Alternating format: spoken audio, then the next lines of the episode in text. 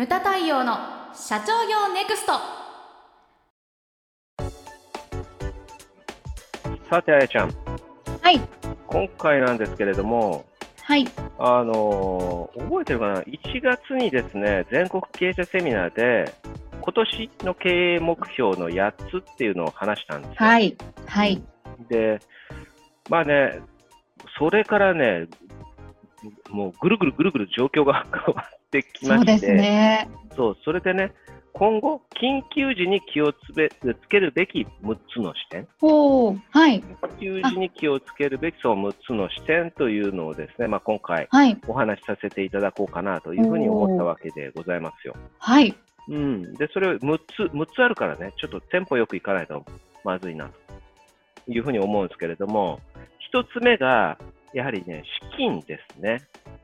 資金。うん、でうちも一言じゃないんでね、あのそうですね。そう。でね、セミナーもずっとやってたから、まあ、うちも借り入れをしたわけですけれども、多くのね、はいで、それで、そうすると、ほら、銀行からの情報も来るけれども、今、今パンク状態ですと。うん。うん。ものすごい会社からね、あの、どんどんどんどん、その、借り入れのあれが来てて、それが書類が山積みですみたいそうですよな、ね。うん、うん感じになってるわけですよね。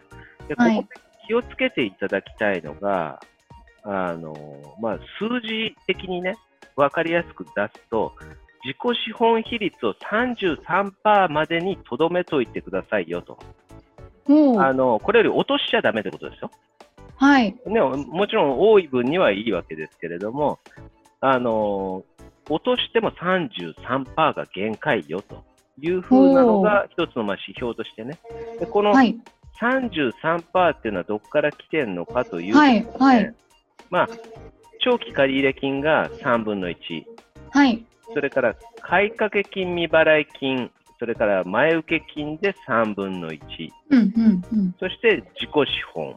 だこの3つ、それをね、100%を3で割ると、だから33なわけですよ。なるほど。うん、だからこれ以上落としちゃいけないよというのが、まあ、この数字なんですね。はい。はでい。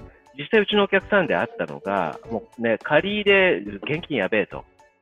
でね、短期借り入れ増やしてる会社があったんですよね。それダメよと。はいで、うん、それは怖いですね。怖うんい怖い。で、怖いですね短期借り入れっていうのは1年で返さなきゃいけない。原則ね、はい原則返さなきゃいけないお金。だからそれを転がしてる会社もあるけれどもね。はい。でも、それが例えば、今コロナだからそうだけれども、で、ここで緊急事態宣言開けたからいいんだけれども、もしね、これ以上を、こう、なんていうんだろう、シフトがね、ダウンしていったら、緊急事態の先になっちゃった時に、もうこれ以上の災難に耐えられなくなるんですよね。うんあの、返してくださいって。貸し剥がしであった時に、そこでちょっと切羽詰まるわけじゃないですか。はい。だから短期借り入れはダメよというふうなのを、こう、まず第一ですね。そして、あと、注意したいのが、そのね、いろんなところで、やはりね、こう、まあ、切羽詰まってる会社もあるけれども、はいまだ。大丈夫な会社もあるわけじゃないですか。まあ、うちも大丈夫だけれども、でも、この局面でその、モラルハザードっていうのが結構見受けられるんですよね。例えば、ね、こう頭に来るのがその、マスクの転売とかね、そうですね。はい。モラルハザード、それから、あと、ちょっとね、なんですかね、助成金太りっていうねうん、会社も中にはね、必要ないのにもらうみたいな、あんたんとこ、いや、全然大丈夫でしょっていうね。で、それをこう、成功事例のように自慢で話す人っていうのが中にもいらっしゃるんですうよね。ん。それはどうかと思うんですよ。だって、その助成金ってどこから来てるって言ったら税金じゃないですか。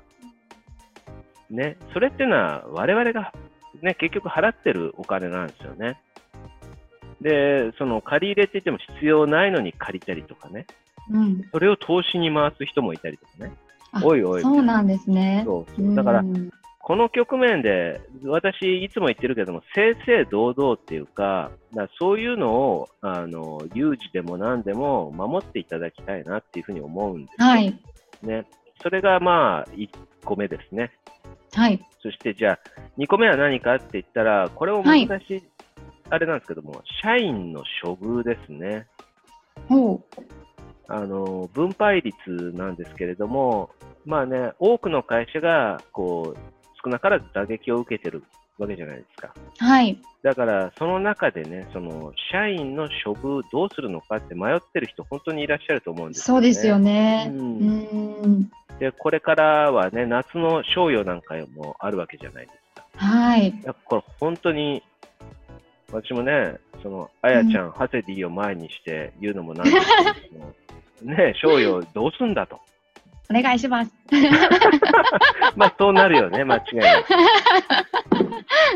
もう、ハゼがなんか激しく頭を振ってますけど、うんうん、みたいな。あの、そう。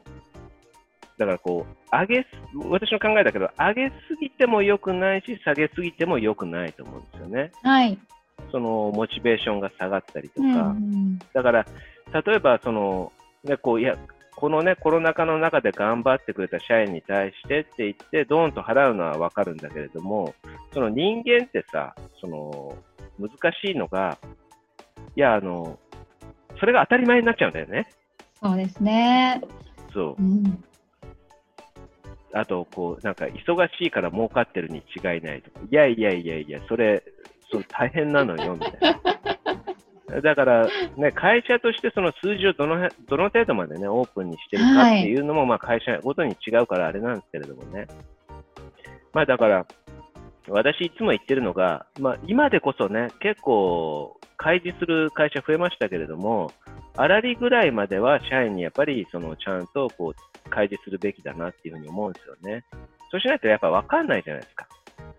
忙しいとその儲かってるに違いないっていうふうに人間思いますけれども、はい実際問題、ね、あの、そういう、そういうわけじゃないじゃないですか。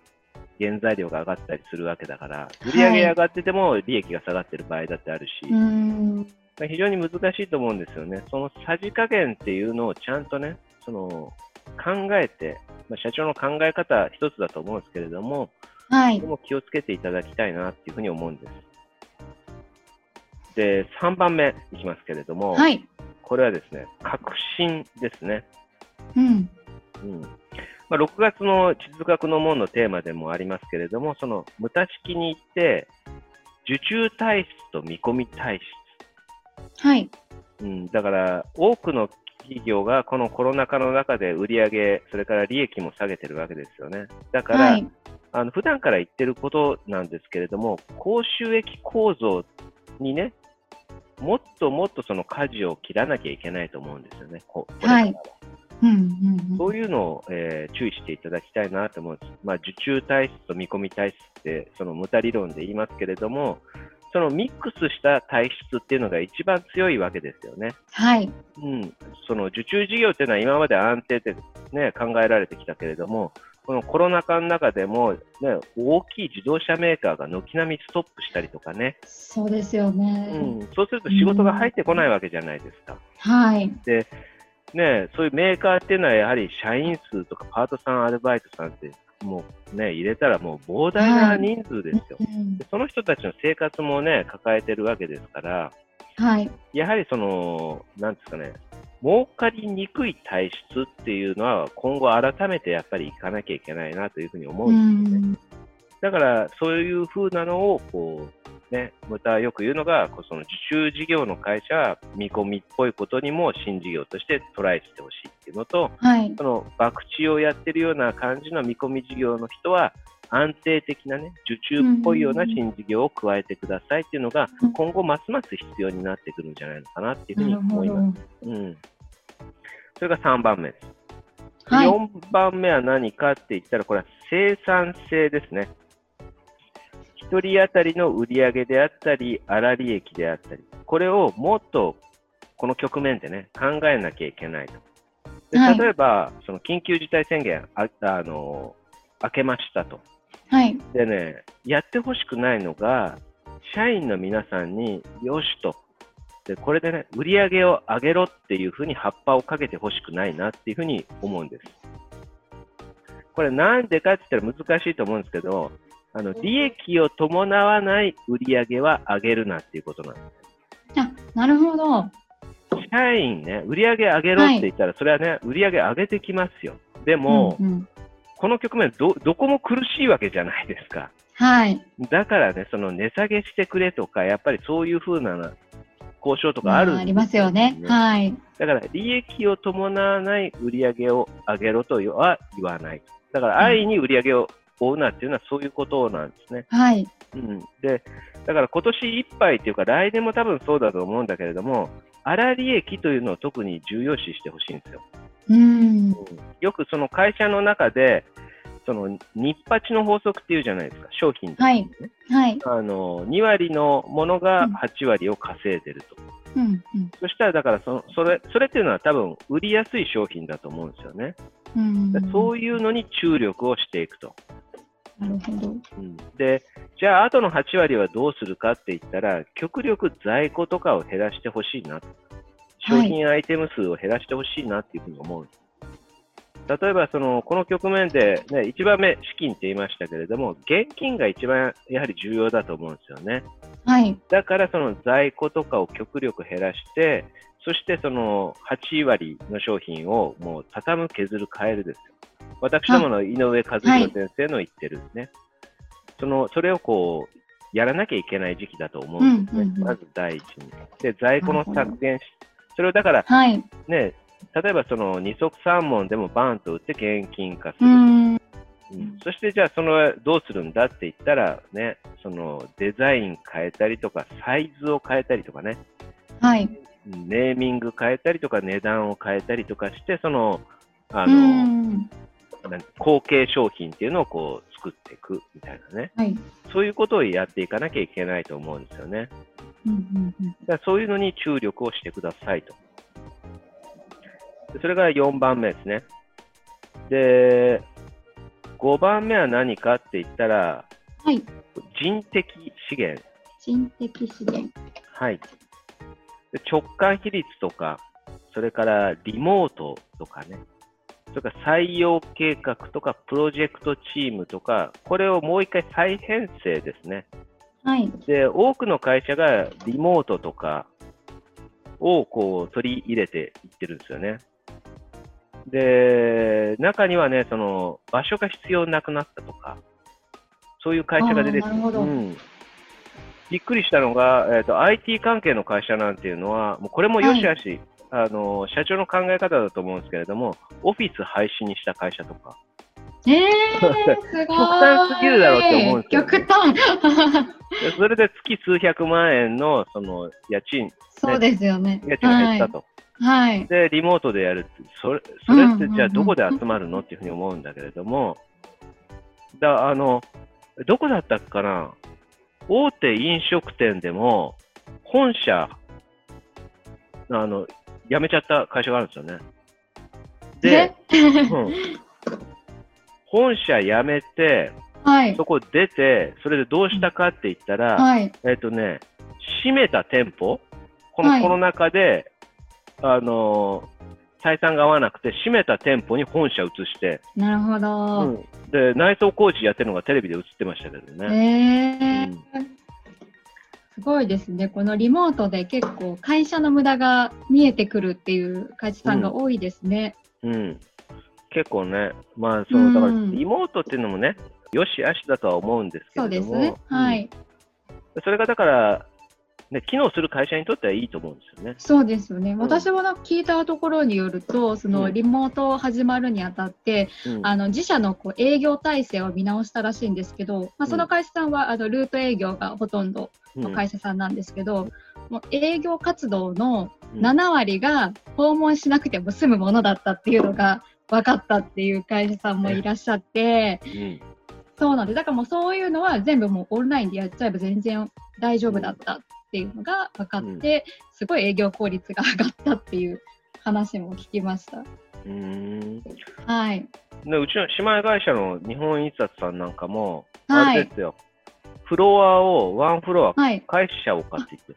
おお、本当ですか？うん、それは、はい。日本印刷は、あの訪問営業は必要だけれども、はい。例えばほら、デザイン、編集は家でもできるとか、そうですね、確かに。そうだからそれをうんうんガツンとそのリモートを力をい、それが機能するってことが分かったから、はい。それでそのワンフロア返しちゃおうとへえ。いうような話が出てたりとかね、はい。まあ面白いですすよ。ごい。面白い。うん、だそそれ、そのねあの、それが5番目なんですよね。5番目。はい。で人的じゃあ資源最うん、最後は何かってこれは物的資源なんですね。はい。これはだから原材料であったり、うんうんうんまあ、今も話に出てたけども、固定資産とか、はい。それから設備投資とかですよ。うん、だあのこれをどうするか、さっき言ったその日本印刷もその倉庫があるけれども、倉庫も半分にすると。へえ。で、そこまで考えあ考えてんだなと思ったのが、その倉庫半分にして、あとの半分は家賃取って貸すんですよ、他社にね。なるほど。で、その前に車が止められるスペースがあると。そこを整備して、駐車場に月決めにすると。で、もうそれで、そこからもね、そこからもお金が取れるようにすると。だから、そ。の、売り上げ落ちて、怖いのはやっぱ固定費じゃないですか。そうですよね。うんでそこをこう賄うためにね、こううう宿泊やっぱりしてるわけですよね、皆さん。で、その原材料って一番最初に物的資源の一番最初に言いましたけども、その原材料っていうのもね、あのうんうん見直しすべきかなというふうに思います。うんもう一回ね。